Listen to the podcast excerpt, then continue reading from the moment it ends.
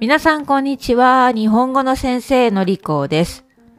今日は、いいところ、悪いところという言い方について話します。いいところ、悪いところ。例えばですね、日本のいいところと悪いところは何ですか？と聞かれたら皆さんはどう答えますか？このところっていうのは、この場合、場所という意味ではないんですよ。ね、プレイスという意味ではありません。いいところ、悪いところ、他の言い方では、いい点、悪い点という言い方ができます。つまり、good point, bad point, pros, cons になるわけです。さっきの質問ね、日本のいいところと悪いところは何？と聞かれて、うん、私だったら、じゃあ日本は食べ物ね、やっぱり食べ物は美味しい。ね、えー、あと、うん、何がいいか、えー、コンビニ、コンビニはすごく便利とかね。何か日本のいいところ答えるね。うん。えー、でも、悪いところ、悪いところは、例えば日本人はまだまだ働きすぎですね。長時間働きますとか、えー、人が多くて、例えば東京ね、人が多くていつも混んでいますとか、そんなことを答えるかもしれません。うん。皆さんは日本のいいところ悪いところは何でしょうか？どう思いますか？このいいところと悪いところという言い方を使っていろいろな質問が作れます。そして、えディスカッション。ね、お互いの意見を交換することができる。ね、いい言い方です。例えば、ファーストフード。皆さんファーストフード食べますか？まあ、いろいろな店があるよね。ファーストフードはどこにでもあります。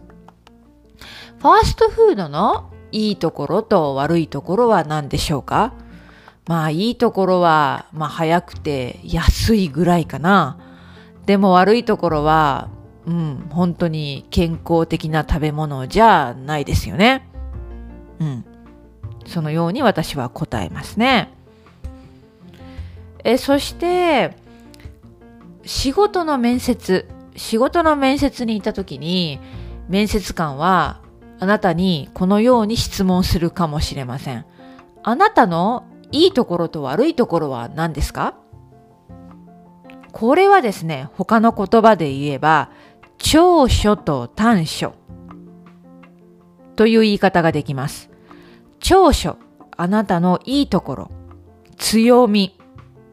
短所、あなたの悪いところ、弱みになるわけですね。ですから、いろいろな言い方ができますね。それでは、もし仕事の面接で、ね、日本人の面接官があなたに、あなたの長所と短所を教えてくださいと聞かれたら、どう答えますか？これも難しいですね。うん、なかなか自分のいいところをアピールするのは難しいんですよね。え逆に悪いところばかり目について、ああ、私はこれができない、これが悪いとね、まあ悪いことばかり言ってしまいそうですけれども、これは仕事の面接ですから、皆さんはアピールをしなければいけません。でいいところをどんどんどんどん宣伝しなければいけないわけです。